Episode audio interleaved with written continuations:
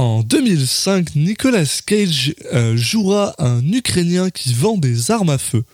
Bienvenue dans Citizen Cage. Cop car. Uh huh.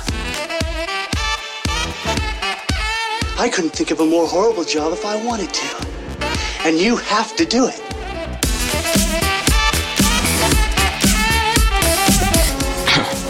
What? I'm gonna steal the Declaration of Independence?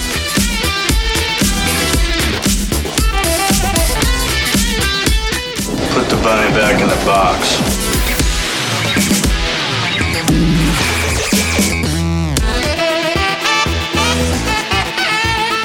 I'd like to take his his face off.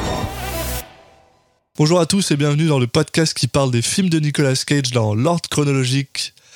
Euh, je suis votre hôte Alexis Duclos et comme toujours je suis accompagné par votre seconde hôte ou votre premier hôte dépendamment de comment vous nous De appréciez. votre plus. préférence.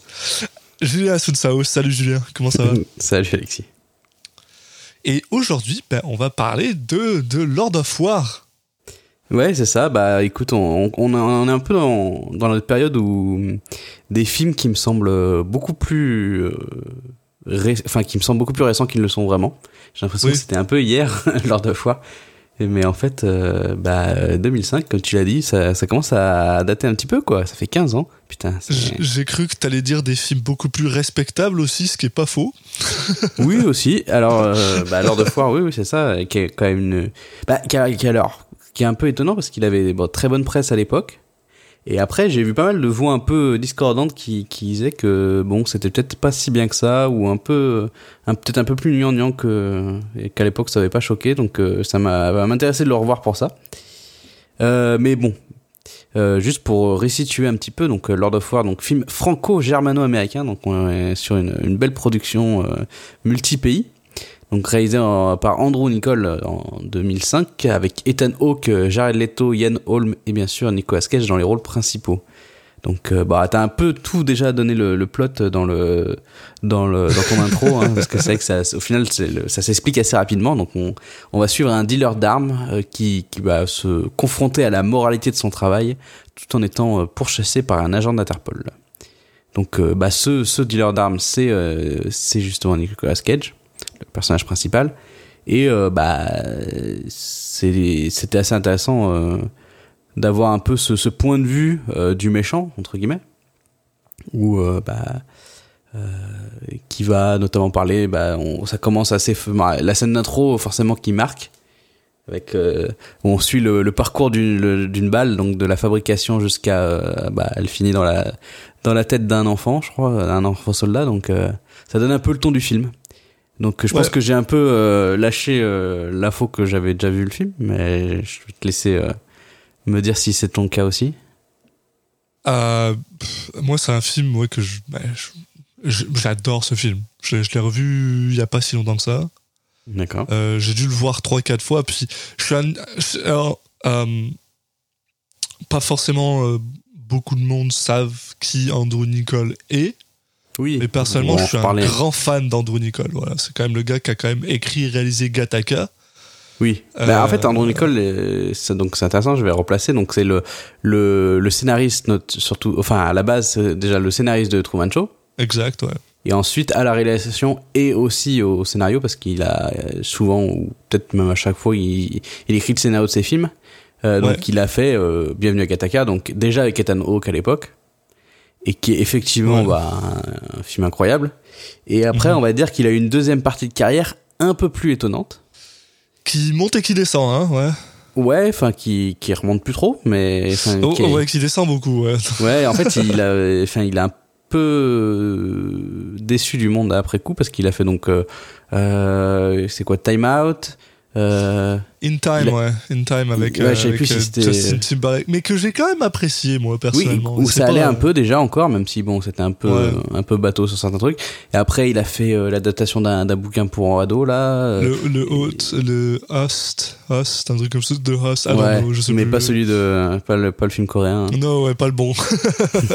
Et après, euh, film que j'ai vu d'ailleurs, qui, qui du coup, je, je, je un peu regardé par hasard et c'est bah, c'est vraiment très mauvais quoi. Euh, et après, il a fait, euh, enfin, bon, plusieurs autres films qui, du coup, ont- dont les gens ont très peu parlé. Et, Ouais. et en fait, son dernier film date de 2018, donc euh, ça date un peu. Et même et encore celui d'avant, euh, ça, il y a pas mal d'écart entre ces films-là. Et j'ai l'impression qu'il tourne pas trop. Il est censé être le réalisateur du film euh, adapté de Monopoly. Mais non, bon. le- l'écrivain. Ah, Le juste réalisateur, c'est c'est Ridley Scott. Ah bon, ouais, bon. C'est pour ça que je dis censé parce que ce genre de projet, hein, Ouais, ouais. on verra à la fin. Mais Qu'est-ce que tu veux faire sur un jeu? Enfin, bah, si, bah, c'est- peut-être fait, là il qu'il va détourne, faire une, une bonne histoire, hein, on sait pas. il détourne le truc à fond. En fait, c'est juste l'histoire de quelqu'un qui va, qui va réussir dans la vie en vendant des trucs. Ouais. Mais Ouais. bon, c'est surtout que c'est le genre de truc. Enfin, ce projet, il est depuis mille ans. Et j'imagine que, enfin, à la fin, ça va se retrouver avec euh, avec un, un Ridley Scott Lidl et un mec qui vont ils vont trouver un remplaçant. Non, mais par contre, si c'est vraiment Ridley Scott qui réalise, je, suis- je suis refait, moi. Ça, ça, ça Ouais. me fait ma journée, mais, euh, mais euh, j'y crois pas trop non plus. euh. Ouais. Mais ouais, voilà, euh, Andrew Nicole, pas n'importe qui, mais de rien, sa première partie de carrière est incroyable. Enfin, je veux dire, Gattaca, Truman Show, Simone, Lord of War, In Time, même si, euh, bon. Bah, In Time, ça commence, ça a toujours des concepts intéressants ouais, avec euh, de la science-fiction, donc il y a un truc, quelqu'un qui aime bien ça, mais avec déjà des, des, des f- grosses failles de scénario quand même. Où, où le, le- en fait, le, quand le pitch, ça a l'air trop bien, et au final, bon, il, y a, il a des gros défauts. Et après, euh, c'est juste qu'il est tombé dans l'oubli plus que. Enfin voilà, carrément tombé dans l'oubli. Il a sorti des, vraiment des, des petits Ouais. films en fait. Et puis, moi, la chose qui me fait le plus euh, plaisir, c'est qu'il a, euh, qu'il il a aidé Steven Spielberg à développer l'histoire du Terminal, qui est un film que j'aime Mhm. beaucoup, avec. Tom Hanks, des familles, qui est cool. Mais un truc que je trouve drôle, c'est qu'en général, quand on fait ça avec les réalisateurs, c'est-à-dire qu'on regarde un peu leur, euh, leur, euh, leur filmographie et qu'est-ce qu'ils ont écrit, c'est parce qu'on sait pas trop qu'est-ce que le film va donner. Ou si, mais on, lors de foire, on le sait, quoi. Enfin, pour moi, c'est un bon film. C'est un bon film, c'est un bon film. Je suis d'accord qu'il y a probablement des choses qui ont un peu vieilli. Bah moi je l'ai pas revu euh, depuis longtemps. Je l'ai pas. En fait, je, je pense que je l'ai pas revu depuis depuis 2005. Depuis que tu l'as vu, coup- genre, ok, ouais. Bah je l'ai peut-être. Si je l'ai pas vu en 2005, je l'ai vu peut-être max en 2007 ou le genre quoi. Ouais, non, mais Je l'ai vu à- autour de sa sortie, donc ça veut dire que ça fait quand même euh, plus de 10 ans que je l'ai pas vu. Et c'est pour ça que moi j'ai un peu cette, euh, ce, ce doute où je me dis tiens ça, ça m'intéresse de, de voir ça avec les yeux de maintenant. Mais, Mais je pense que j'en ai un que- très bon souvenir aussi. Je pense que ce qui risque un peu d'être d'être vieillot, entre guillemets, c'est le, le ton.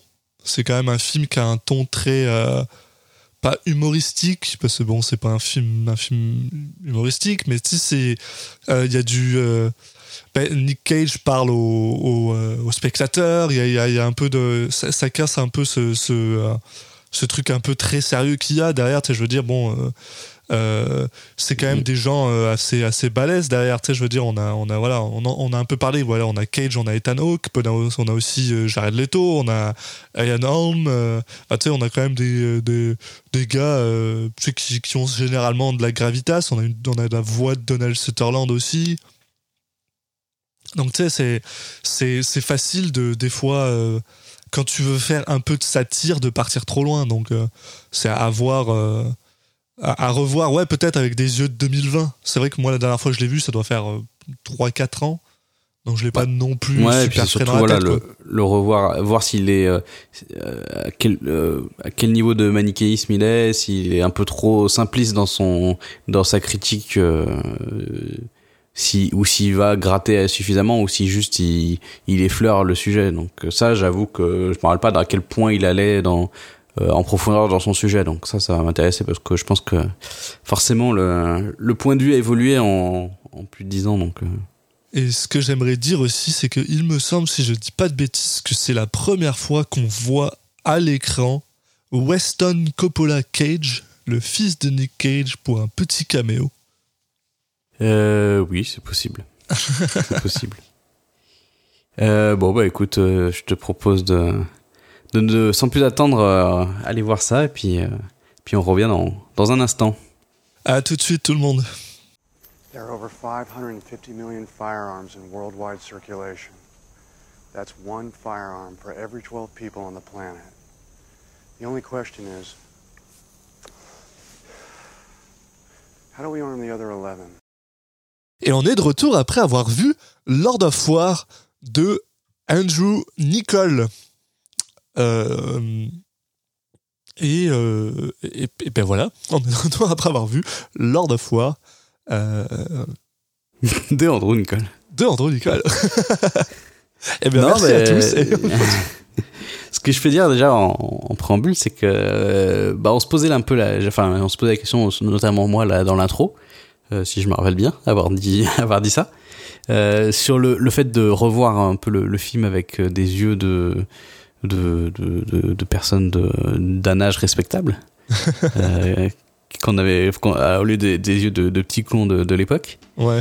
Euh, c'est que euh, au final, euh, je trouve que le film, euh, euh, sans dire euh, bien pas bien, il est assez proche de ce que j'avais en tête en fait. Euh, même, euh, je sais pas, euh, au niveau de, de plein de même des titres de réalisation ou je sais pas quoi. Donc euh, peut-être que je l'ai peut-être pas vu directement à sa sortie ou euh, parce qu'à la sortie j'avais ouais, ouais, merde, je vais révéler mon âge, mais du coup euh, j'avais 15 ans. Ouais, bon, si je l'ai vu. euh, quelques années après, j'étais pas si jeune, donc euh, j'avais peut-être déjà un peu plus de de, de sens du, du cinéma que de, de films qu'on a parlé précédemment, parce qu'on on avance quand même dans les années. Donc, Ouais, bah ouais.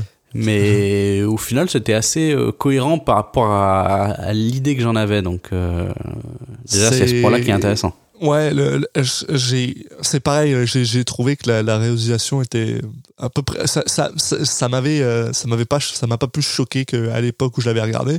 Par contre, le commentaire qu'il y a derrière, euh, j'ai trouvé que, euh, comme en tant que personne, je suis, euh, euh, on peut dire beaucoup plus cynique dans ma vie. J'ai trouvé que le message résonnait un petit peu plus avec moi qu'à l'époque où je l'avais vu. Euh, ce que j'ai trouvé en fait super intéressant. Donc, euh, bah. Ouais, bah, même à ce niveau-là, moi, je. Ça va, j'ai pas, j'ai pas trop ressenti de différence. Mm. Euh, il y avait. Enfin, on va en reparler, mais en fait, au final, il y avait pas. Il y a pas tant de couches que ça. Donc, euh, euh, même plus jeune, je pense que tu peux euh, avoir le, le message. Enfin, il est pas très subtil, quoi. Euh, mais bon. Euh, on va en reparler au fur et à mesure, mais on, on va. On va, comme, comme à l'habitude. Euh, faire un entamer un, un petit résumé du, du film. Bah oui. Je, te- je te laisse commencer. Oh, dis donc, c'est bien gentil. Euh, on commence par, honnêtement, un des shots les plus Oui. cool que j'ai vu, euh, en fait, de- ben, depuis un bout de temps, en fait. Ça fait longtemps qu'on n'a pas vu un shot. Bon, après, c'est de la 3D qui a un peu vieilli, donc c'est un peu dommage, mais, Oui, Mais, je me suis euh, fait la même remarque. mais, l'idée l'idée de, de la, de- du truc est quand même super cool parce qu'en fait, elle nous montre euh, en fait, le cheminement d'une balle de sa fabrication dans une chaîne de production jusqu'à ben, dans la tête ouais. d'un enfant euh, guerrier en Afrique et euh, qui passe par euh, ouais voilà elle se fait euh, bah, elle se fait produire par des Russes puis elle se fait acheter par euh, par des euh, warlords en Afrique elle se fait charger dans un dans un dans un magazine de d'AK47 et c'est une c'est une séquence qui dure à peu près quoi une bonne euh, une bonne 2-3 minutes là. C'est c'est un bon ça pose le truc dès le ouais, départ. deux minutes, ouais, je pense. Mais tu vois, ouais, ça par exemple, c'est c'est une, une scène qui est que je me rappelais pratiquement par cœur, alors que Ouais. le film, je l'ai je l'ai vu qu'une fois. Et c'est vrai qu'elle est hyper. euh, bah, elle, elle imprègne ton esprit et tu, tu pouvais penser que, tu sais, euh, quand tu le revois, tu, c'est un peu, tu sais, du gadget kitsch, ou ouais, ouais, ouais. kitsch, voilà, tu sais, il y a plein de trucs comme ça, de, de tics de réalisation que tu trouves marrants, et puis en fait, après, tu te dis, au fur et à mesure, en fait, que tu grandis, t'as un peu, enfin, t'as tendance à préférer des choses un peu plus euh, terre à terre, Ouais. et en fait, euh, non, je je trouve assez fun. Enfin, Et, et en plus, c'est- il y a aussi le côté, euh, c'est parce que C'est tu genre, il y a certains euh, tics de réalisation, c'est comme, tu sais, on s'entend, la réalisation c'est un langage, et comme certains tics de langage, ben, au bout d'un moment, t'en as juste marre quand les gens utilisent toujours la même expression tout le temps, en fait. oui, Ça devient, ça devient ennuyant. Mais en fait, je me rends compte que j'ai jamais revu quelque chose comme ça. À part peut-être un ou deux fois, mais un truc qui, mais surtout qui est aussi poignant parce que au final, euh, tu te rends compte que ok, ce film te dit au bout de deux minutes qu'ils vont, ils vont pas en fait, euh, ils vont pas euh, pull aucun punch en fait, parce que euh, au bout de deux minutes du film, il te montre un un, un, un, gars qui doit avoir peut-être 13, 14 ans, se faire tirer une balle dans la tête à cause bah, du, bah, des armes à feu et tout ça était genre ok d'accord c'est ce genre de truc. Et, et, et ce qui est drôle c'est et ça c'est la, la première chose que j'ai fait j'ai posé le film pour aller checker ça c'est genre ok. Parce que c'est au final c'est un film euh, c'est un film que tu pourrais croire américain. C'est un film que des, que des acteurs américains, qu'un star power américain, mais tu te rends compte au final que le film n'a pas été financé par rien du tout aux États-Unis, mis à part la, la, la, la, la, la compagnie de production de Nicolas Cage, Saturn Film, qui- puisqu'il est producteur dedans, tu te rends compte qu'ils ont réussi à récupérer leur argent bah, en France, en Allemagne, mais pas aux États-Unis. Ce qui est, ce qui est Oui. très con parce que les, la France et l'Allemagne sont aussi deux des, des pays les plus importeurs de, d'armes à feu au monde. Mais clairement, tu sais que voilà, là, Il le- pas ce film-là entrée, aurait pas été euh, produit par des Américains parce que clairement, ils vont tracher les Américains genre dès qu'ils peuvent quoi. Donc euh, Et juste pour finir sur un peu cette séquence d'intro aussi, je pense que le fait qu'elle soit très euh, gimmickée, euh, le fait que ça soit dans une, sé- une séquence d'intro, c'est aussi un peu moins. Tu peux plus te permettre de choses, c'est un peu moins gênant que, que, que certains réalisateurs qui vont te faire un peu des trucs avec plein de gimmicks euh, à l'in- à l'intérieur même du film. Là, tu te dis, ok, ça fait partie. C'est un peu comme quand tu regardes un générique de James Bond.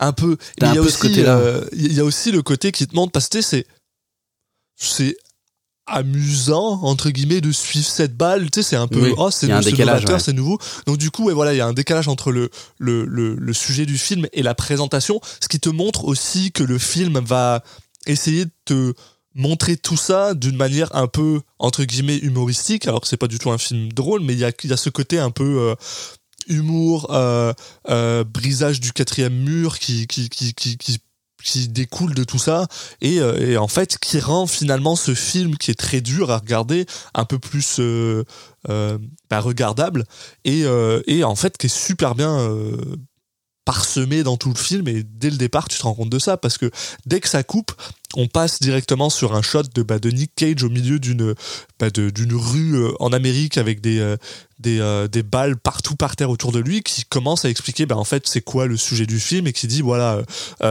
une personne sur sept a, une arme à feu dans le monde et moi ma question c'est comment est-ce que je peux armer les six autres personnes? Voilà moi je suis un vendeur d'armes et, et il, nous explique assez rapidement que il va il va pas nous raconter de, de, de conneries entre guillemets sachant que ce film est basé sur des faits réels mais ce personnage là n'existe pas c'est un amalgame d'autres personnes. Il nous explique en gros euh, tout ce que vous allez entendre je vous raconte pas d'histoire en fait. Je vais pas je vais pas essayer de me mettre dans une dans une dans une lumière intéressante. Et en gros euh, le film commence maintenant et nous raconte l'histoire de Nicolas Cage qui joue un personnage qui s'appelle Yuri Orlov qui est en fait euh, un, un- Ouais. un Ukrainien réfugié Juste pour info, euh, je- je pas, ça change pas forcément grand chose, mais euh, le, le personnage de Nicolas Cage va- dit ça avant qu'on voit le parcours de la balle.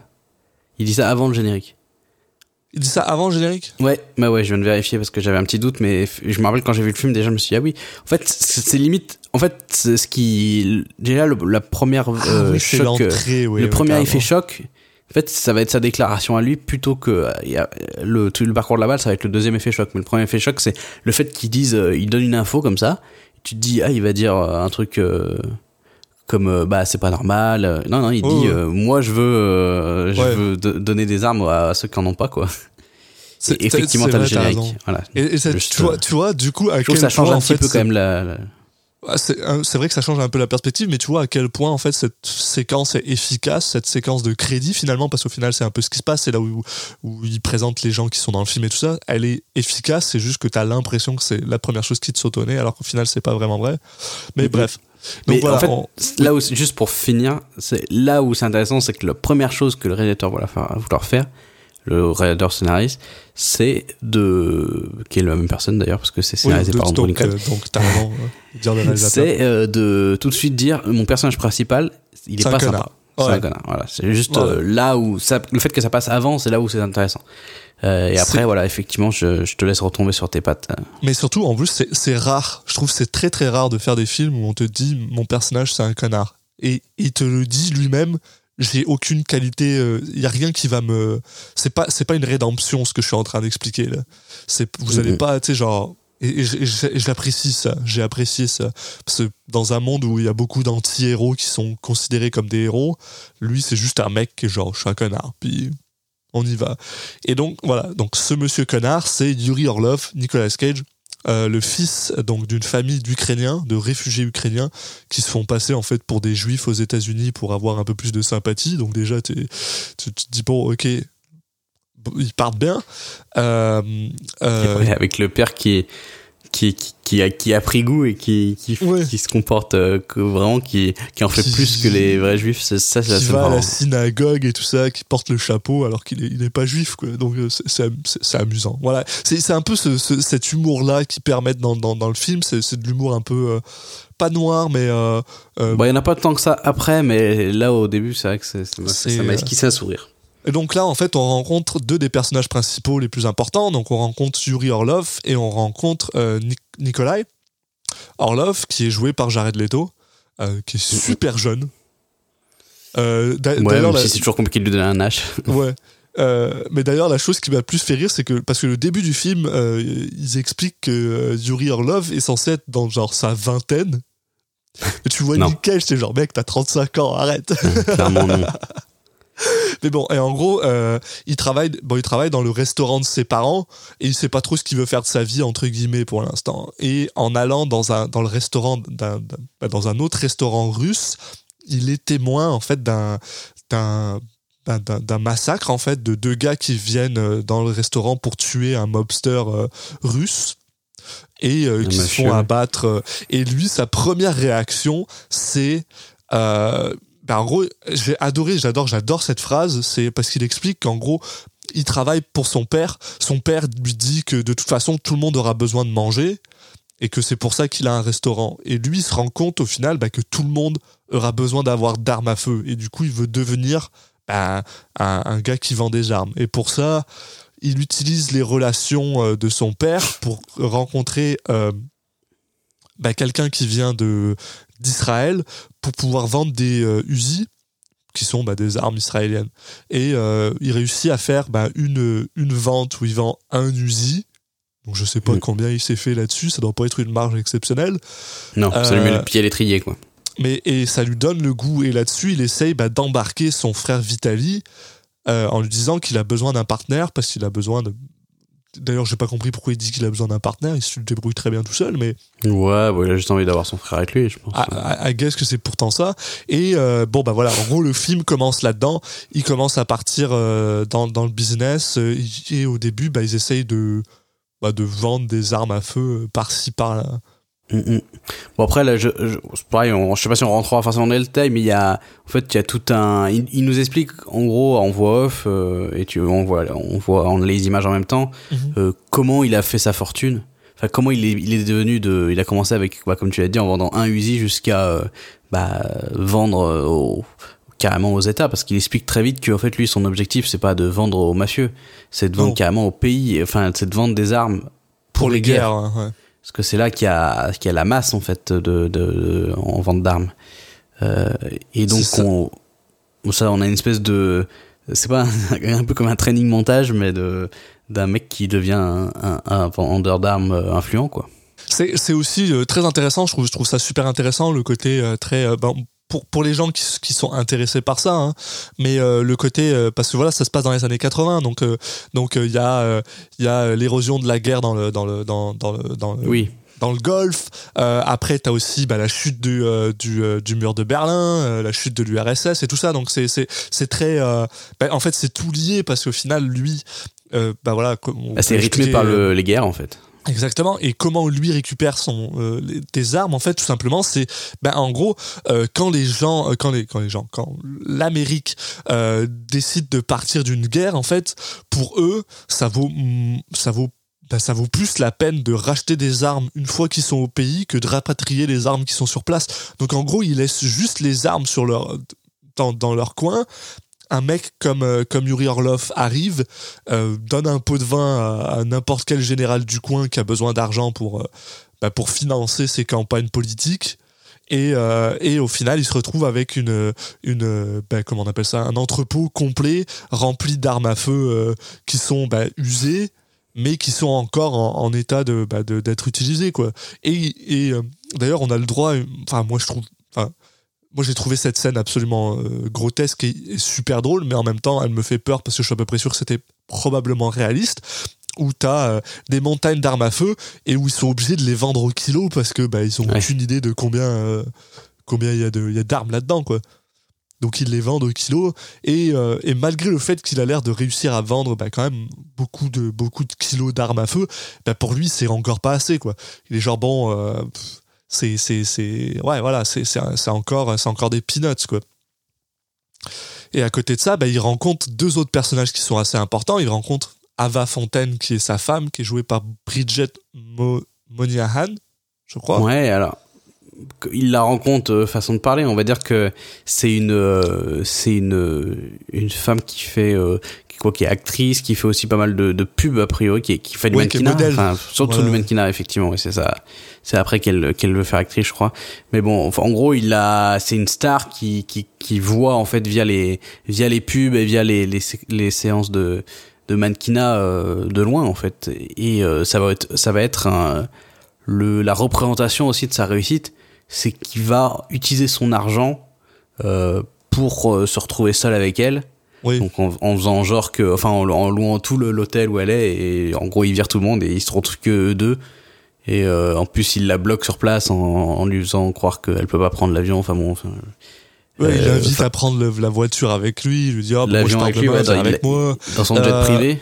Ouais. Enfin qui, est pas vraiment son jet privé. parce mais- que en vrai, en vrai c'est ça. Il euh, il l'explique très bien lui-même, c'est que il a pas d'argent, mais juste il, il, il a Bah, failli il en a quand euh, même pas mal déjà à l'époque. il, en a pour, euh, pour, pour faire ce genre de, de, de, de, de scheme, de, de, de, plan, mais, mais au final, il explique que bah, pour le coup, il a failli euh, devenir bankrupt à cause de, de parce qu'il parce qu'il brûlait son argent pour essayer de faire plaisir à Ava Fontaine mais il réussit quand même à à euh, bah voilà à, à, euh, comment dire à, euh, Bah, en fait, bah, à euh, la à la, tu sens à la qu'il s'est séduire, mis, quoi il s'est mis comme objectif euh, cette femme là que je trouve belle euh, ça sera je vais ça, ça sera ma femme ce sera ma et femme ouais. il, il met les moyens qu'il faut quoi au final il, il connaît rien d'elle à la base hein, donc euh, c'est euh, c'est vraiment Oui. basé sur euh, des campagnes de pub elle le faisait rêver quand il était gamin quoi en gros et euh, ça représente un peu le personnage quoi c'est là encore le une rêve, fois ouais, c'est le rêve américain, ce- c'est d'avoir la femme, la belle femme, l'argent et, et tout ça. C'est sur ce ça toujours été aussi, son objectif.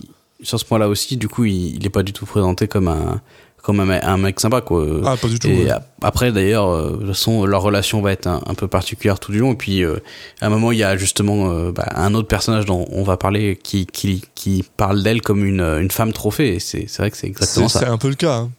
Bah, même si, même si j'ai quand même l'impression qu'il il aime sa femme, euh, Yuri Orlov, mais- Ouais, mais, d'une ça manière un peu. euh, Ouais, il l'aime, mais au final, il est jamais avec elle.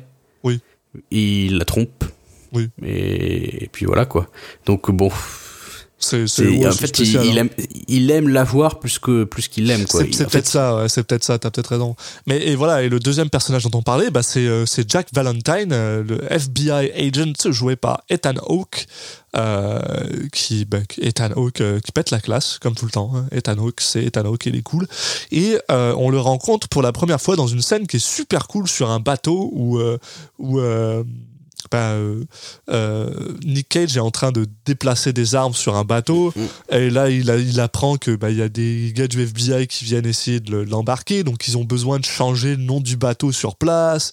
Il y a un, Ouais, petit, en fait, son- un petit côté ce- ice ce- euh, movie qui est cool. ce, très mi-montage, en fait, il, il va être effectivement entrecoupé de scènes comme ça, où qui vont montrer un petit peu les, les techniques Nicolas Sketch pour, pour éviter le pour éviter Oui. cet agent du FBI. Donc il y a un petit côté aussi MacGyver entre guillemets. Enfin, pour montrer qu'il est quand même très crafty et qu'il a de l'idée. euh, voilà. euh, et euh, bon, pour la petite histoire, lui, sa technique, c'est de, c'est de remplir ses, ses containers euh, de, de pommes de terre vieilles de genre, il y a d'une semaine, comme ça, ça pue, puis c'est sur un bateau, puis c'est genre, ah, les gens, ils ont pas envie d'aller fouiller dedans pour voir s'il y a des armes ou pas.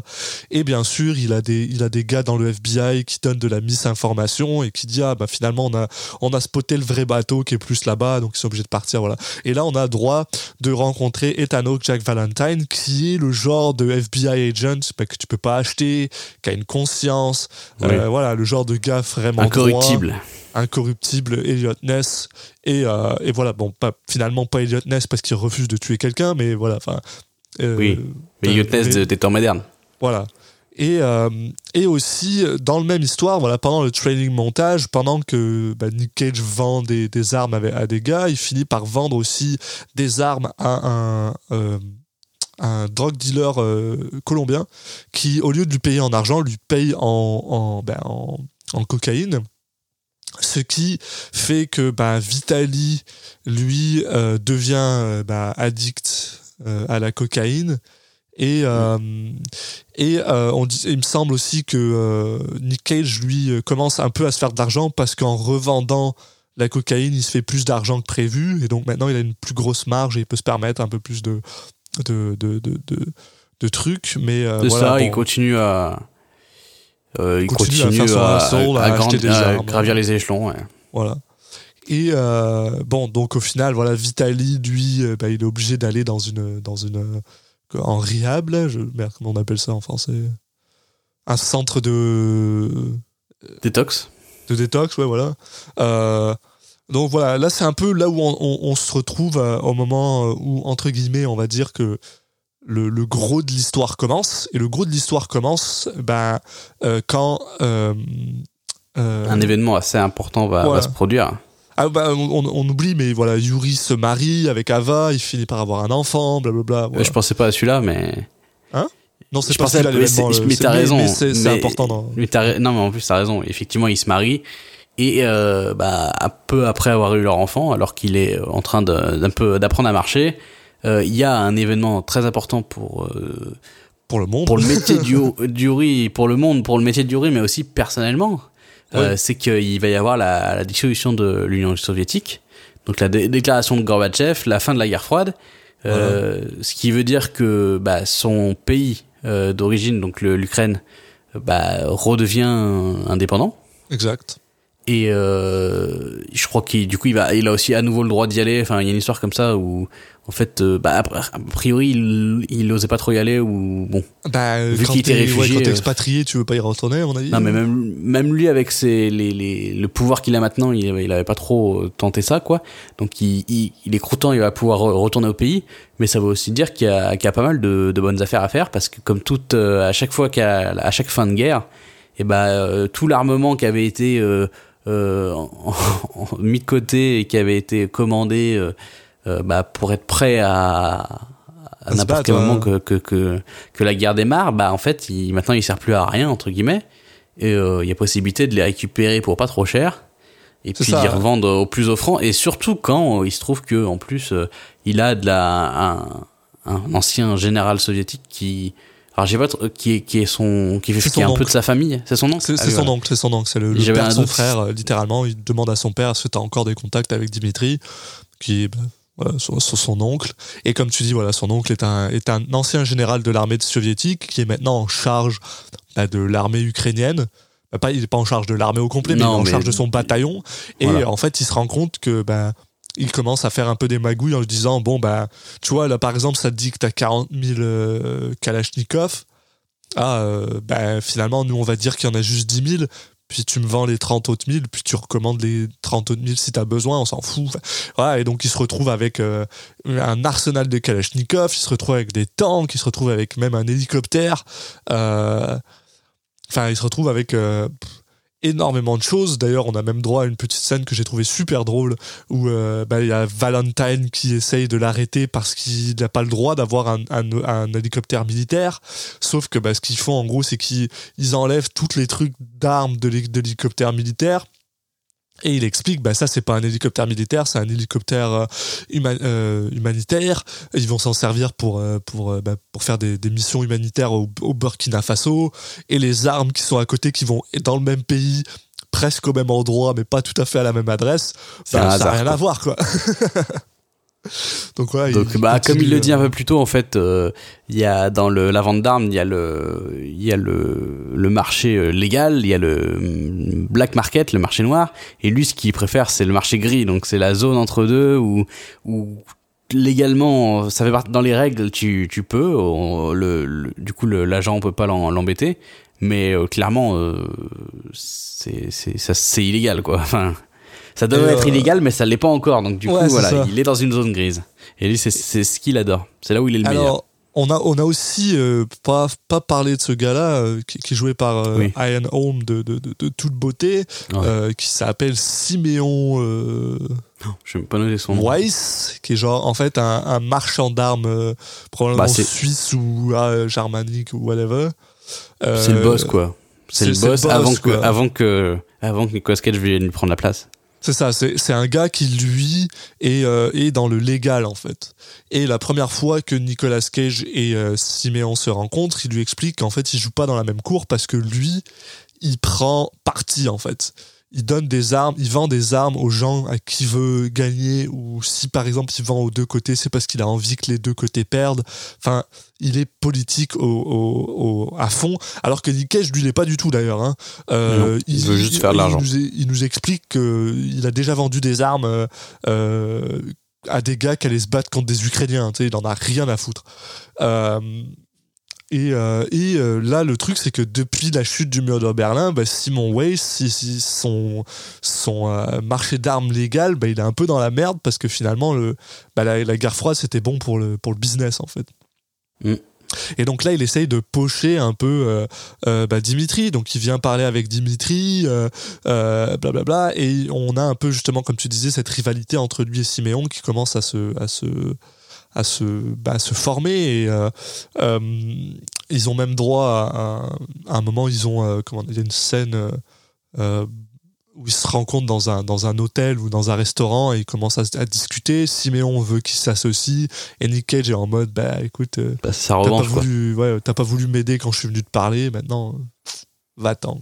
Maintenant, c'est moi qui suis devant toi et c'est toi qui, qui me cours après et, et les, les choses, les choses sont inversées. Et donc, euh, bah, en parallèle de, de ces, aff- toutes ces affaires dans le, dans l'Europe de, de l'Est, il va aussi, euh, bah, intégrer un, forcément un, un continent qui est, qui est, qui est ravagé par les guerres et donc, du coup, il y a beaucoup de business pour lui, ça va être tout le, le continent africain. Ouais. Il va notamment, on va rencontrer, euh, euh, un, un comment s'appelle un, un dictateur je sais plus s'il donne le nom du pays mais enfin bon du Libéria Bah, c'est, c'est, a ouais, en Libéria. ouais. au Libéria donc euh, qui c'est qui est André Baptiste Senior et donc euh, qui va euh, bah, faire affaire avec lui pour pour des armes et qu'on va euh, retrouver à, à différents moments de de de bah, de l'histoire et justement Ouais. il va on va avoir le droit euh, notamment à un, à un autre un autre de ces petits moments de d'ingéniosité euh, où euh, on a euh, Valentine qui qui est en- presque en train d'attraper euh, Nicolas Cage parce qu'il est dans un cargo euh, enfin un, avion avion, cargo euh, rempli d'armes. Et euh, bah, Nicolas Cage va convaincre le pilote d'atterrir sur la route. Et euh, une fois qu'il a qu'ils ont atterri il va distribuer les armes aux enfants qui sont autour euh, pour euh, bah, pour faire en sorte que quand la quand Valentine arrive le l'avion soit vide et du coup qu'on qu'on on puisse rien lui reprocher il y a un petit côté ouais. euh, Satan c'est Diabolo quand même hein, dans ce film C'est, c'est, c'est un peu. La enfin il y a il y a ça quoi c'est très cartoon C'est, cet humour, c'est cet humour qui est très cynique. Et, euh, parce qu'il y a quelque chose d'extrêmement drôle à l'idée d'un, mec qui donne un, lance-roquette à un enfant de 15 ans qui, qui, part avec, puis t'as un enfant de 15 ans qui est heureux d'avoir un lance-roquette, mais en même temps c'est super. C'est, cynique et dégueulasse, quoi. Donc c'est, un peu euh, le genre de truc où, t'es, où tu te sens mal à l'aise de rigoler à ça, mais en même temps, c'est filmé de telle manière que t'es genre, ok. Puis en plus, il t'explique, après, il finit avec une petite blague en mode, euh, ah, euh, ce que ça prend euh, deux heures à, à des mecs euh, payés pour à l'aéroport d'Itro, ça a pris dix minutes à des gens mal nourris dans, dans la forêt, dans la forêt bah, africaine, machin. Donc il y a ce côté très. il y a ce très Fameux- la tonal. fameuse forêt africaine Et ensuite, voilà, t'as Valentine qui, bah, qui l'arrête, qui le détient pour 24 heures parce qu'il a le droit, et le laisse juste, en fait, euh, attaché euh, sur, une, sur une caisse euh, sur le bord de la route. Et euh, on a le droit à un petit monologue, et on a le droit à un timelapse que j'adore. En fait, je le trouve super bien foutu, où t'as Mm. des gens qui viennent démonter l'avion, et ils le démontent en, en Démanteler, 24 heures, puis, puis toutes voilà. les quoi. pièces ouais ça, devient un, un avion énorme qui se retrouve démantelé en, en- en très peu de temps quoi Mais, mais bon, Et- à cette époque-là, euh, Yuri Orlov se fait suffisamment d'argent pour apparemment euh, pouvoir se permettre euh, cette perte d'un- avion au complet et d'armes à feu. Donc euh, il est content et sa femme est contente et blablabla et tout ça. Ouais. Euh, mais ça, comme tu, très bonne transition parce que sa femme est contente, oui, mais pas pour si longtemps que ça, parce que là, on va avoir un, un autre moment important du, du film, c'est que euh, Jack Valentine, euh, qui en, à force de, de croiser la route euh, de Nicolas Cage et de à chaque fois se faire avoir par, par lui, il décide de, de tenter une autre approche. Et donc il décide d'aller voir la, la femme de Nicolas Cage et de, bah, de lui donner l'info que c'est un, un dealer d'armes parce que évidemment Nicolas Cage lui a, lui a jamais dit. Il lui a dit qu'il travaillait dans, dans, dans les transports aériens. Oui, voilà. ouais. Mais voilà, bon. Après, euh, on va dire a, bah, quand elle prend la nouvelle, elle dit bon, je vais pas, je, vais pas vous croire. Mais on comprend aussi qu'elle n'a pas trop de problème à le croire, quoi. Non. Puis en plus, elle a un gros. euh, on se rend compte qu'elle a vraiment un gros problème elle-même avec euh, bah, le fait que. ben, au final, c'est une actrice ratée. parce que son, sa, carrière, elle va nulle part. Euh, elle trouve que, elle trouve que, euh, elle a l'impression que c'est pas vraiment une bonne mère pour leur fils. Donc en gros, elle a juste l'impression que cette idée qu'elle est une femme trophée qui finalement est vraie, ben, c'est la seule chose qu'elle sait faire et du coup, ben, elle, peut pas vraiment entre guillemets se permettre de quitter euh, Yuri, mais en même temps, elle veut pas que lui fasse ça, quoi. Mm. Et euh, et à son, à ouais. son à sa à sa pour la défense de Yuri, en fait, c'est littéralement la seule chose de bien qu'il fait tout le film, j'ai l'impression. Euh, ben, mine de rien, c'est là, un peu, j'ai l'impression qu'il aime quand même Ava dans une certaine mesure, c'est que il décide de, de, de, de, de partir legit, en fait. Il décide de tourner legit et euh, il commence un, un, un business de vente de d'arbres. Je sais pas, j'ai pas compris ce non, qu'il euh, De- oil, donc de, de- d'essence. D'huile, ouais, ok. non, Euh, plutôt d'essence, je pense. Et, euh, et voilà, bon, pendant Pétrole. genre 6 mois, 5-6 mois, il réussit à, à, à pas vendre d'armes et à rien du tout. Malheureusement pour lui, ben, André Baptiste Senior, qui est euh, en ville pour parler avec l'ONU, bon, on n'en a pas parlé, mais André Baptiste Senior, c'est vraiment Si, un warlord, quoi. C'est, de, lui que vient le titre, parce qu'au lieu de dire warlord, lui, il dit le terme Lord of War, il trouve ça mieux, il trouve que ça, ça peut être Ouais, plus la classe c'est le, c'est le dictateur dont on parlait tout à l'heure, en fait. c'est le dictateur dont on parlait tout à l'heure et c'est vraiment un dictateur. Il a un fils qui est un grand malade qui tout ce qu'il veut c'est tirer de partout. D'ailleurs et que une des requêtes qu'il fait à Yuri c'est de lui ramener euh, euh, l'arme de Rambo dans, dans le premier euh, dans, dans The First Blood Euh, il tue des gens euh, à Valvolo il arme des enfants avec des Kalachnikov enfin c'est le genre de personne sympathique que tout le monde a envie d'avoir à sa Oui, table C'est le, le méchant qui est vraiment méchant parce que la première fois où tu le vois, il va tuer un de ses sbires de sang-froid. Ça, c'est un classique. Hein. Ouais. Si tu un mec qui, pour montrer qu'il faut, qu'il impose c'est pas kitsch. C'est pas kitsch dans, dans, dans ce film-là. Je Un trouve que c'est assez quand bien. Ouais, mais c'est pas si mal amené. Euh, mais en tout Ouais. cas, euh, et bien sûr, André Baptiste Senior se retrouve, comme il est à New York, il vient voir Yuri chez lui. Et le gars lui demande Qu'est-ce que tu fous là? Et il lui dit Écoute, euh, j'ai besoin d'armes. Absolument, j'ai besoin de quelqu'un comme toi qui peut me ramener des armes. J'ai absolument besoin de ce genre de choses. Et pour le payer, il lui donne un diamant qui est genre tellement gros que bah, Yuri peut pas refuser finalement parce qu'au final, Bah, ce clairement, euh, Parce que clairement, enfin pour moi, enfin, c'est. il fait pas assez d'argent quoi. Ouais, mais c'est, je pense pas que ce soit le cas en fait. Enfin, Non, je- il aime, il en- aime en- aussi. c'est- il, il cherchait la moindre excuse possible pour s'y remettre dedans. Je il a, il a accepté euh, de- pour sa femme de, de faire ça, mais ça a duré euh, quelques Six mois. et ouais. Le moindre truc, qui, enfin, clairement, il explique que maintenant, il se fait assez d'argent pour euh, pour faire, euh, enfin, pour vivre de la manière dont il faisait genre qu'il pouvait vivre au début. Maintenant, il a plus de problème. Mais non, non, c'est plus, à mon avis, c'est, c'est même, au début, je pensais que hum, le, le dictateur allait, euh, genre, menacer sa femme ou menacer sa famille. Ouais, mais ouais. même pas, en fait. C'est juste, il lui propose de l'argent. Et je trouve que c'est là où, justement, c'est, le film, euh, enfin, là, je pense que le film fait le bon choix de, de prendre cette euh, optique-là. C'est juste parce qu'il lui propose un, un, un diamant qui est quand même plutôt gros, qui se dit, ouais, bon, en fait, euh, si j'aime bien, et puis bon, euh, Il est, il, il bon, il est bon, il en avait parlé avec Ava plus tôt. Il dit qu'une des raisons pour laquelle il fait ça, c'est juste parce que il est bon à ça, il sait le faire. Et c'est vrai que des fois, euh, c'est tout ce que ça prend. Quoi. Quand, quand, quand t'es doué à faire quelque chose, t'as envie de le faire, c'est normal. Et euh, et voilà, euh, donc là, il décide, bon, il, il a envie d'y aller, mais en même temps, il a pas envie d'y aller tout seul, quoi. Il aime pas tellement André Baptiste Senior. Euh, ben, oui, d'ailleurs, on n'en a pas parlé. La raison pour laquelle il n'aime pas André Baptiste Senior, c'est parce que euh, il lui a un peu forcé à à, à, à tuer euh, Ian Holm. Hein? Oh, forcé, là, encore une fois, euh, il lui dit euh, si- Je vais le tuer, si tu veux euh, que je le fasse pas, tu dis stop. Et là, t'as Nicolas Cage qui, qui regarde de sang-froid euh, le mec se faire tuer. Je pense pas qu'on. Là, encore une fois, euh, justement, le film, je trouve qu'il est malin dans ce côté où l'autre, il, lui laisse le choix. après. Il dit stop dit- après, mais dans un sens, euh, en fait, euh, mais j'ai l'impression qu'on le voit même pas hésiter en fait.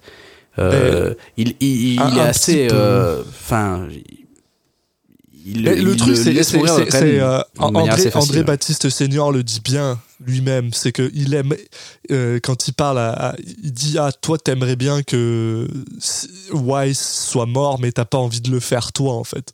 Oui. Et c'est surtout ça qu'il. c'est- c'est- Je pense que le, le- le plus gros problème, c'est avec lui, c'est pas tant que Siméon soit mort, c'est c'est que la partie de son âme qui disparaît quand tu tues quelqu'un, il voulait pas la perdre et finalement il l'a perdu. Ouais, bah c'est ça, c'est ce qu'il dit à d'autres moments aussi du film, c'est qu'en fait, il, quand, quand justement le, sa femme le confronte, il va dire euh, Moi, ce que je fais, c'est que je vends euh, aux gens des moyens de se défendre.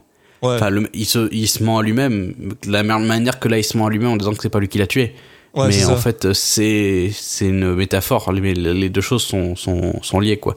En fait, euh, c'est pas parce que tu t'appuies pas sur la détente que c'est pas de ta faute.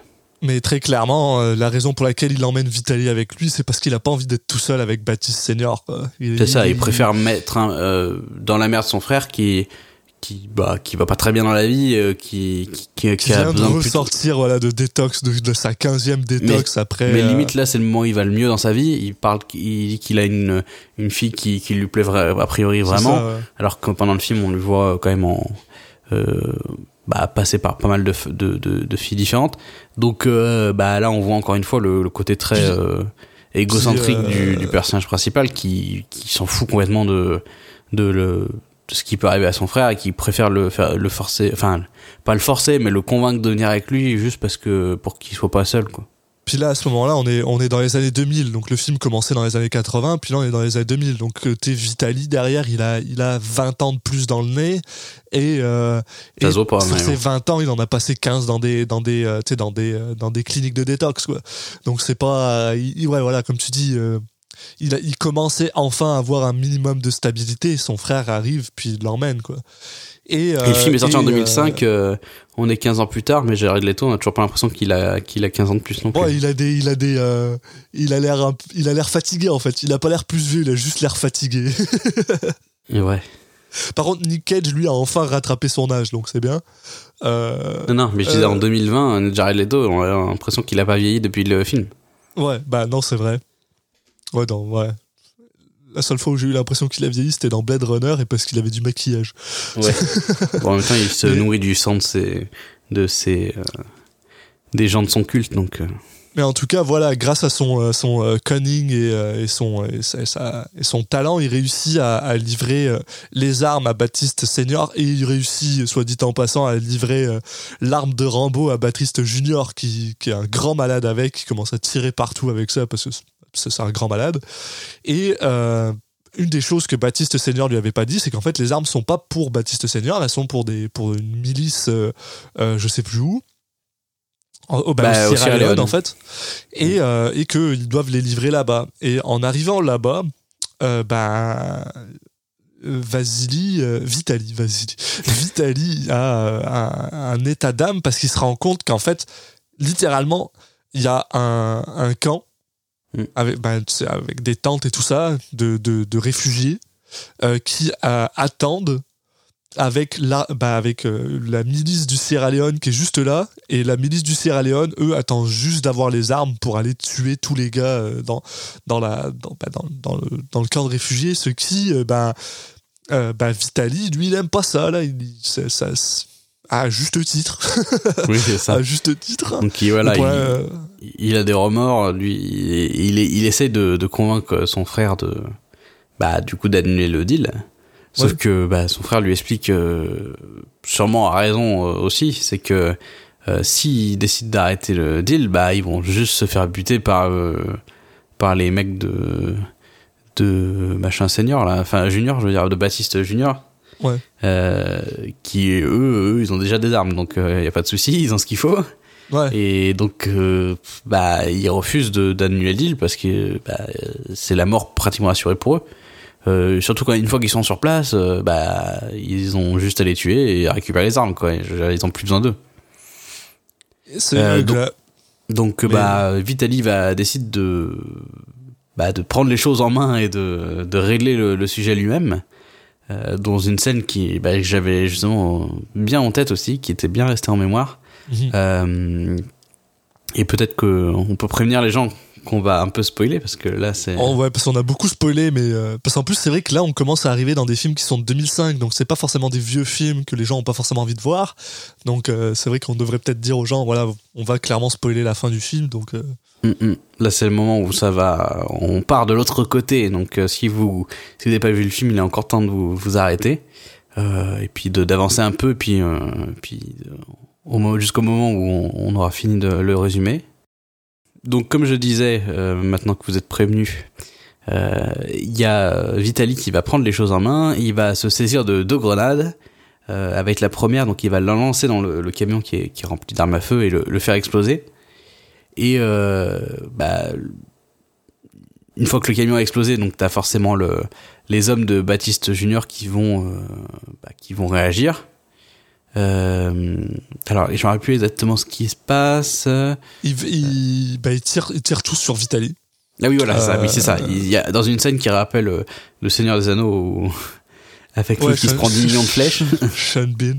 Sean Bean qui se prend plein de flèches, sauf que là c'est voilà des balles, donc ils se font, euh, il se fait euh, tirer énormément de, de rafales euh, un peu sur, au ralenti.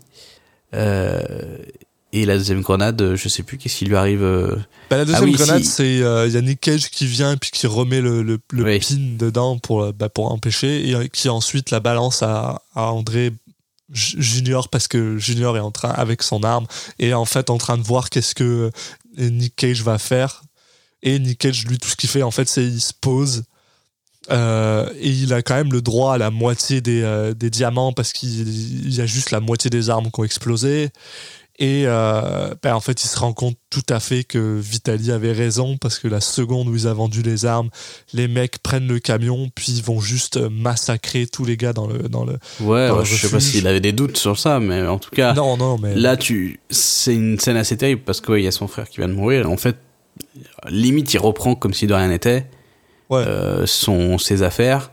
Euh, il prend l'argent et mettent son corps dans une boîte en bois puis c'est parti quoi. ouais.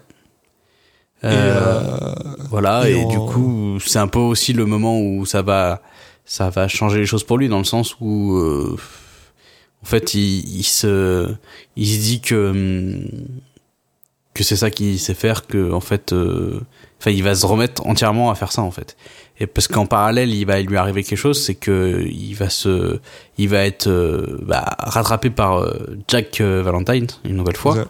Et qui cette fois va lui expliquer que euh, bah euh, en fait s'il l'a attrapé et s'il a des infos sur lui c'est que sa femme en fait euh, l'a trahi entre guillemets enfin c'est lui qui l'a trahi avant mais bon on va dire que là Ouais. il a réussi à, à, à, à tourner la, la- la- sa femme de son côté du donc du côté de Valentine et euh, en fait euh, Yuri va également perdre on va dire sa femme peu de temps après avoir perdu son son frère son frère. euh, et il, Il va- il va quand même, euh, il y a ses parents qui le qui le bah, qui le euh, Mm, déshéritent en gros. ouais Parce que, euh, bah, parce il que pour eux, c'est clairement euh, de sa faute si, euh, si Yuri est mort. il va quand même se sortir un peu de la situation, en tout cas dans le dans le court terme avec euh, avec Valentine, parce que euh, en gros, quand l'autre euh, lui explique qu'il a des choses sur lui, il va lui dire euh, ok c'est bien, mais en fait ce qui va se passer, c'est tu vas me tu vas me dénoncer, ouais. ton supérieur va te dire c'est bien, t'as fait du bon boulot, et puis en fait euh, bah moi je vais m'en sortir parce que j'ai des amis plus- des des amis euh, plus puissants et puis que le euh, au final le tu sais qui c'est le vendeur le plus gros vendeur d'armes à feu du monde? Bah c'est le président des États-Unis quoi.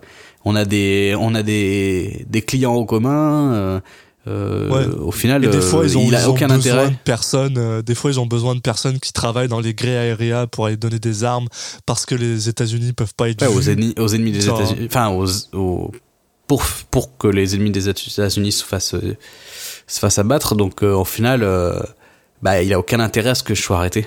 Tout- donc, euh, bah, là, Valentine, euh, je, enfin, on n'a pas forcément de la suite de l'histoire, mais en gros, il, il ressort tranquille, quoi. Euh, l'ami, euh, l'ami Yuri. Mais euh, effectivement, donc, comme on disait, là, il a perdu bah, ses parents qui, lui ont dit, bah voilà, mais mes deux, pour moi, mes deux fils sont morts. Ouais. On sentait déjà qu'avant que son père, lui, plusieurs fois dans l'histoire, lui, lui exprimait quand même son désaccord de, de la façon dont il avait décidé de vivre sa vie et gagner son argent. Mais voilà, donc il a plus sa famille, euh, sa femme, euh, voilà, pareil, son frère est mort. Donc là, bah, il va se replonger dans ce qui lui reste. C'est en fait euh, et la, la chose qu'il pense euh, faire le mieux et surtout la seule chose qu'il pense être capable de faire, c'est-à-dire vendre des armes. Donc euh, Ouais. et on finit en fait sur euh, bah une fin euh, la plus cynique possible. Où Ouais, bah juste il n'y a pas de rédemption effectivement comme on l'avait prévenu au début. C'est juste euh, Yori qui va qui va Continuer à faire à ce qu'il faisait. quoi. C'est tout ce qu'il fait, c'est tout ce qu'il sait faire, puis, euh, puis voilà. Et, euh, et on a le droit en plus à un petit. euh, à des cartons de fin où on nous explique que bah, les armes c'est dégueulasse, que Hmm. les plus grands vendeurs c'est l'Allemagne, la France, les États-Unis, blablabla. Que les cinq plus gros producteurs d'armes à feu sont euh, des membres permanents de, de- du Conseil de- des, des Nations Unies de la, de la sécurité, ce qui est genre complètement dégueulasse. Et, euh, et puis voilà, quoi. Et le film se termine sur ce côté qui est très, euh, très cynique, très. euh, Mm. très euh, qui est pas du tout humoristique du tout. puis, euh, puis voilà, et c'était euh, bah, c'était euh, Fin Lord of. War de euh, Andrew Nichols. Nicole. Nicole, ouais. Nicole. Et c'était quoi, Julien? C'était quoi? Euh, et bah c'était un bon moment. Ouais. Moi, j'ai Non, non, c'était un bon moment. euh, euh, bah, comme je comme je m'y attendais, et euh, mais il me semble que comme à l'époque ça m'avait comme le ressenti que j'avais eu à l'époque. euh, bon, c'est pas un, un film qui est dans la subtilité ou voilà, enfin euh, son thème, on peut dire que bah c'est une évidence que vendre des armes c'est pas bien. Mais euh, en même temps, euh, le film euh, est pas dans l'excès non plus au niveau de, de sa volonté de, de, de marteler son message. Euh, Non, mais c'est quand même un message que, mine de rien, est pas, est pas souvent fait dans le, dans, dans le cinéma. Après, c'est vrai que Euh, je, dis- je dis que c'est évident, mais en fait, c'est vrai que nous, on a aussi notre point de vue d'Européens euh, qui est pas le même, en fait. Mais là, on va peu, dire que la vente d'armes dans le contexte de fournir des milices ou des choses comme ça, bon, je suis pas sûr que beaucoup même euh, de, de, de spectateurs aux États-Unis qui, qui vont te dire que c'est bien. Hein. Euh, Non, bah après, non, le, il- le film évoque pas du tout le fait de, de la vente d'armes euh, légale aux États-Unis, par exemple. Non. C'est pas du tout le sujet du film. Non, c'est vraiment le c'est vraiment le côté criminel de, de, de, de la de la chose. Même si même si avec Simeon Weiss on, on comprend que c'est- ça qui est un peu drôle parce qu'au final le mec il est dans la vente d'armes légale mais Non, en mais même temps mais en même temps il essaye de pocher les, les mêmes personnes que que Nick Cage. Donc tu sens que même le côté légal du truc en gros c'est juste que lui il a un permis. Mais à part ça euh, euh, tu sens qu'il il, il fait les mêmes magouilles finalement. Et je pense que c'est aussi un peu le, le- le- le principe du film, c'est de dire que bah ouais, les gars c'est, c'est, c'est tous des magouilleurs, c'est juste que bah voilà, le, le président des États-Unis leur donne le droit de les vendre en fait. Oui, bah après, euh, le personnage de Nicolas Cage, euh, la plupart du temps, il est dans la légalité. Hein. Ouais, il est dans le, dans le gris, ouais, comme il dit. Il y a plein de moments où justement il a son permis. euh, c'est un, c'est une chose qui, qui est légale de vendre des armes en fait, dans certaines conditions, mais voilà, c'est légal. Euh, Ouais, Il y, a- y a quand même des moments où il explique que des fois il les forge ou alors que des fois il Ah n'en a oui, pas oui, du oui. tout. Mais, euh, mais ouais, il joue dans. Il joue, non mais ça, voilà, ça existe. Après, que lui, il est pas personnellement pas eu le droit certaines fois, ok, mais genre il y a toujours des gens qui ont le droit de vendre des armes en fait. Oui, bah oui. c'est- Pour chaque conflit, Ça en ce euh, moment, hein, ça c'est pas fini. euh. Non, non, bah c'est Voilà. voilà, c'est un business euh, euh, qui, qui représente quand même une, une part importante de l'économie américaine, euh, voilà. Mais euh, effectivement, là, on est uniquement dans le contexte de conflit armé. Ouais, exact. Mais voilà, pour revenir sur ce que je disais, donc euh, voilà, euh, de notre point de vue, en tout cas, en plus d'Européens, on va pas être choqué par ce que, enfin, ce que dit le film dans le sens, il va pas, il va pas confronter nos nos, nos croyances. Euh, Ouais, on est, on est un peu moins désillusionné par ce genre de truc. En vrai. voilà, on va, on regarde un film qui dit des choses sur lesquelles on est pratiquement forcément d'accord. Ouais. Euh, mais bon, euh, le film le fait quand même plutôt bien. Euh, il est agréable à regarder. Ouais, c'est compétent. Il hein, est, c'est pas dans l'excès, comme, voilà, comme je disais, il est pas dans l'excès de, de scènes larmoyantes. Il y a quelques scènes qui sont assez dures, mais qui qui s'étendent pas dans le temps. Euh, comme on l'a dit au début, quand il y a le, au final c'est un enfant soldat qui se prend la, la balle dans le générique. Euh, il se Oui. prend la balle, et paf, c'est la fin. On, on est dans le film. Il y a pas, euh, enfin, s'est- le film s'étend pas là-dessus. C'est pas son objectif. Euh, il est pas là pour te faire pleurer. Et il, il est plutôt euh, assez brutal, mais il s'étend pas sur les, les différentes scènes choc. Non, puis tu sais, bon, après, on s'entend aussi que, tu sais, bon, voilà, c'est Andrew Nicole, donc, euh, comme on en avait parlé dans l'intro, c'est quand même le gars qui a réalisé Gattaca. Donc, c'est un mec qui a certain, un certain sens de la, du drame. Et là, il rajoute, euh, il rajoute un côté euh, bah, plus, plus humoristique au truc. Hein. On s'entend que c'est un, petit peu. euh, Il y a un peu d'humour dedans, même si c'est pas non plus. c'est pas une comédie. Hein. Mais.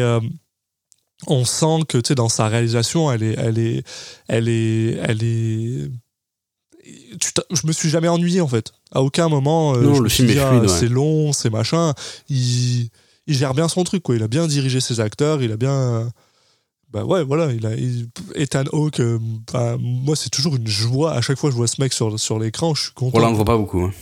on le voit pas beaucoup mais mais quand il est là je suis heureux quoi Et, euh, Surtout qu'à chaque fois qu'il est là, bon, il, a, il passe un peu pour un, pour un idiot, on va dire, mais bon.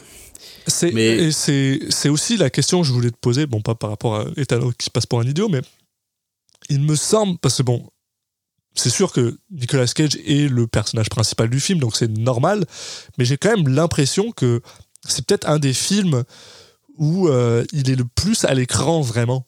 Ouais.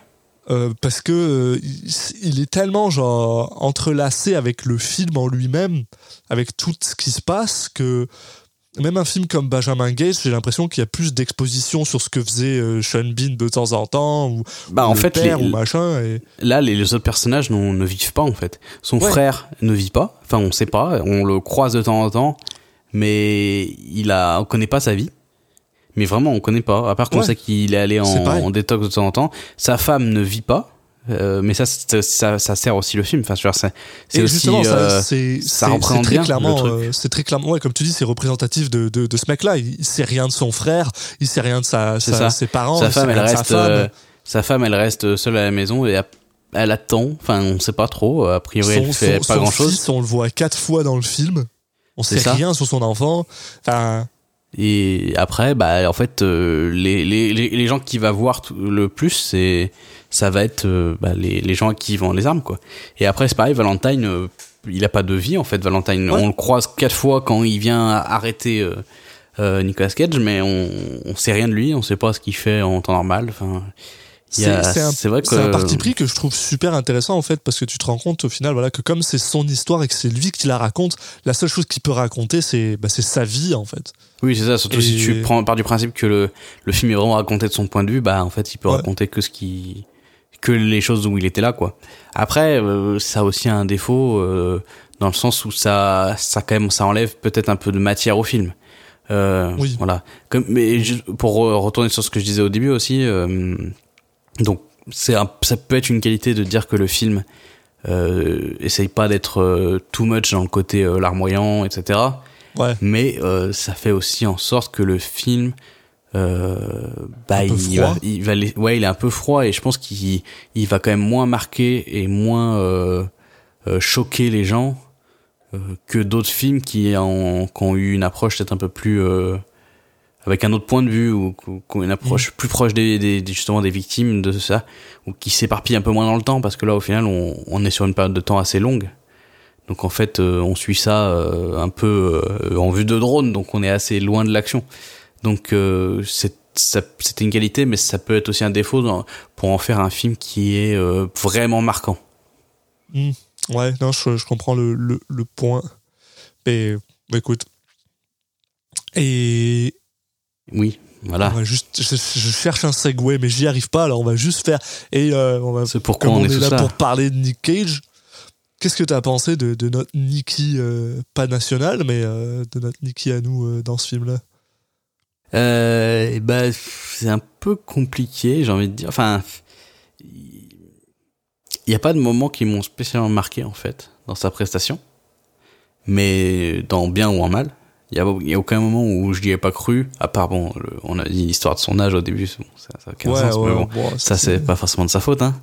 Ouais. Euh, mais il n'y a pas de moment où j'y ai pas cru en me disant bah non là sa, sa prestation n'est pas en adéquation avec le avec euh, la personnalité de son personnage Mhm. et dans l'autre sens, il n'y a pas de moment non plus où, je sais pas, il y a une, une scène qui est une, une, une, une déclaration, enfin, voilà, des trois lignes de dialogue qui m'ont spécialement marqué. Donc, euh, euh, j'ai l'impression qu'il, un peu à la manière du, du film en règle générale, il, il navigue comme ça. euh, ça va tellement vite que t'as pas le temps vraiment de, de t'attacher à des moments euh, euh, plus marquants.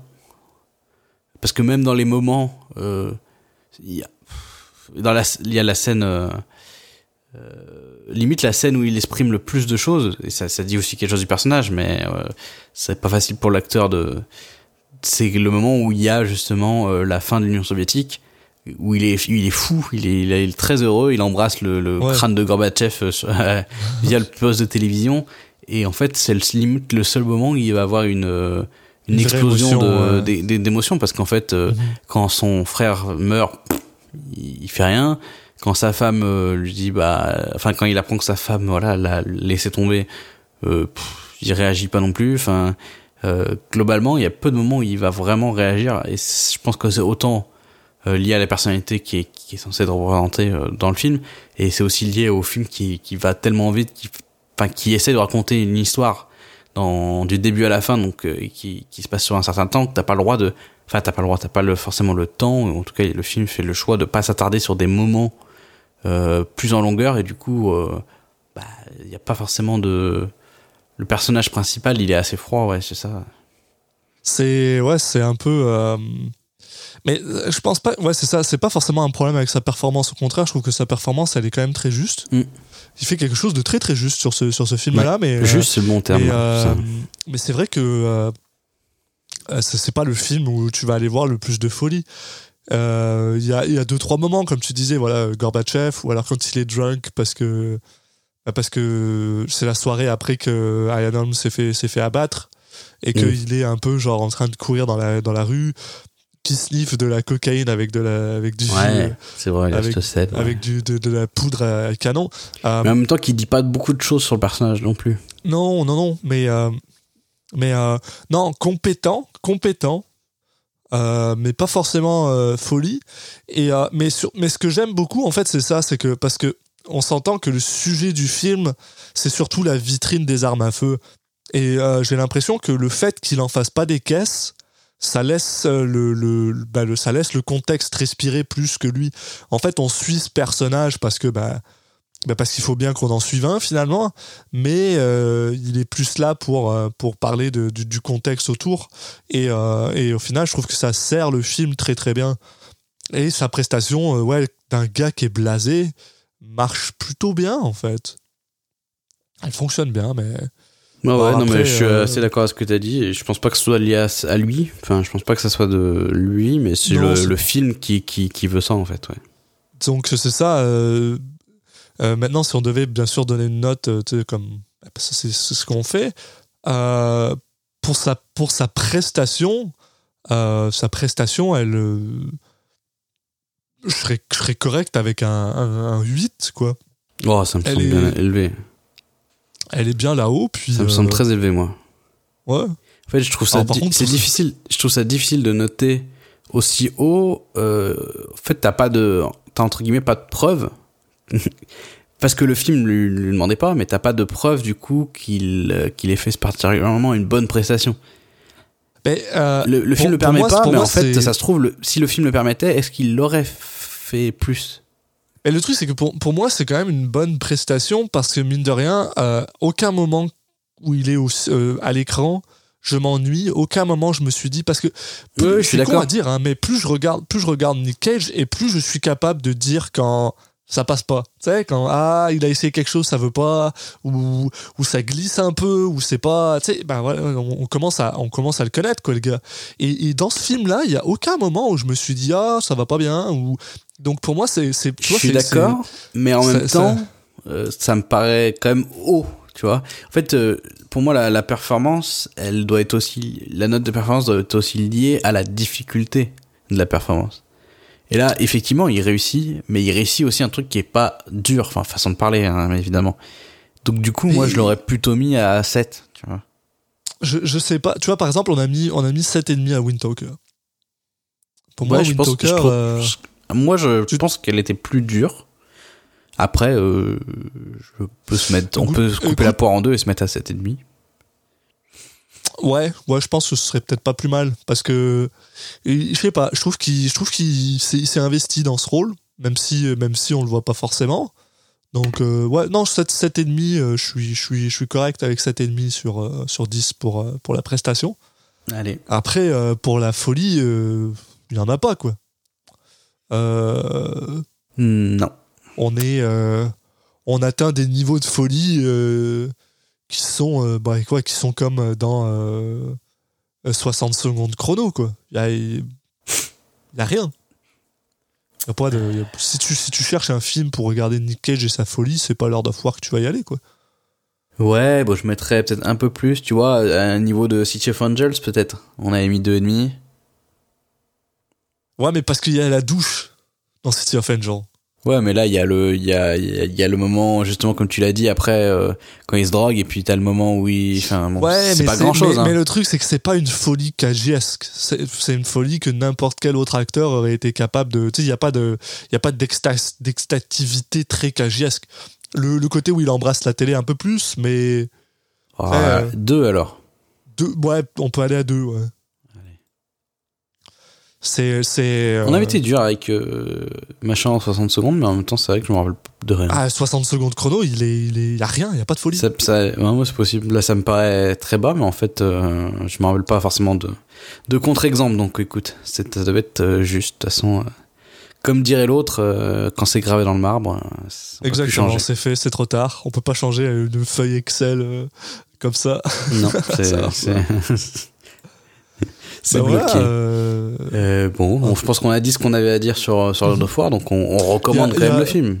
Il y a juste un truc que je veux dire parce que je viens, de, je viens de me rendre compte de ça juste en lisant la page Wikipédia de Lord of War, c'est que ce film a aussi été produit, bon il a été produit par plein de gens, par plein de gens, mais il a été produit entre autres par Chris Roberts, qui est euh, le créateur de euh, Star Citizen. Et ça, euh, je Ouais, sais pas pourquoi, mais elle ça- commence sa société de production. je trouve ça amusant. C'est quoi sa société de production? À, Chris Roberts? Oui. euh, Ah non, d'accord, c'est en haut qu'à son nom, ok. Ah ouais, oui, C'est juste qu'il a. putain. C'est le mec voilà, qui a fait Freelancer, Starlancer, euh, Wing Commander. euh, Ouais, bah je sais pas jusqu'où il est allé au niveau des sommes, mais ok. c'est, c'est amusant. Ouais. Écoute, Un bon gars, un bon gars. Je, ouais, je sais pas si Oui. c'est un bon gars, mais c'est un Pas bon trop. designer en tout cas. Euh, Ouais. Mais voilà, donc oui, je pense Euh, que oui, tu, tu as raison, on a fait le tour. Oui, bah là quand on commence à parler d'autre chose, je pense que ça veut dire que qu'on a, on a clôturé euh, ce qu'on avait à dire. Euh, donc il reste que quelques, quelques quand même quelques petites choses à dire, c'est de comment nous suivre. Et bah tout simplement, euh, bah, vous pouvez vous abonner donc en passant par euh, par iTunes, donc Apple Podcast. On est également sur Spotify, sur Deezer et euh, sur toutes les bonnes applications de podcast en cherchant euh, tout simplement euh, Citizen Cage dans l'autre moteur de recherche hein, de l'application, donc type podcast addict, etc. Mais vous pouvez également nous suivre sur les réseaux sociaux. Donc on est sur Twitter at CitizenCagePod, mais aussi sur Facebook et Instagram Citizen Cage Podcast. Voilà, donc euh, il me reste plus qu'à à vous souhaiter euh, une bonne fin de journée. Et puis euh, on se retrouve pour euh, le prochain épisode dans deux semaines où on parlera de The Weatherman. À la prochaine.